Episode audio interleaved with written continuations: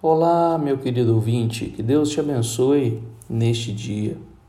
Quando refletimos em Provérbios 17, versículos 1 e 16, vemos aqui a questão do salário, da recompensa, que quanto a este assunto, é melhor pouco com tranquilidade do que muito com contendas, e que dinheiro na mão do insensato não serve para nada.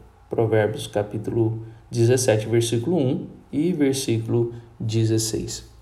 Quando olhamos para a palavra de Deus, vemos próprio Jesus em Mateus 6 nos ensinar sobre a servir a dois senhores. E nós ah, não podemos servir a Deus e as riquezas. Quando nós olhamos para 1 Timóteo capítulo 6, nós vemos também que a raiz de todos os males é o dinheiro. Então, diante disso, como você tem lidado com os recursos que Deus tem te dado? Como você olha para eles?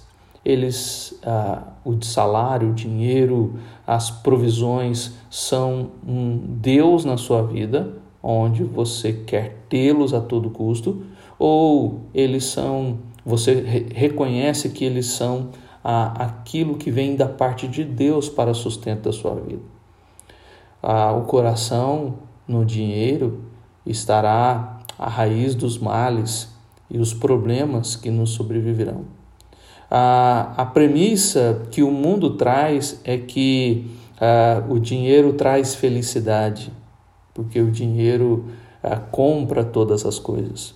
Mas, na verdade, se nós não soubermos adquiri-lo e não soubermos usá-lo, nós é, incorreremos em um erro e procuraremos o mal para a nossa vida. Avalie como você tem lidado com os recursos, com o salário, com a recompensa que você tem recebido fruto do seu salário.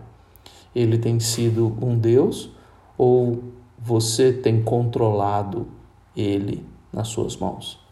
Que Deus te abençoe e que ah, o dinheiro que você tem não seja um Deus, não seja a raiz dos males dentro da sua casa.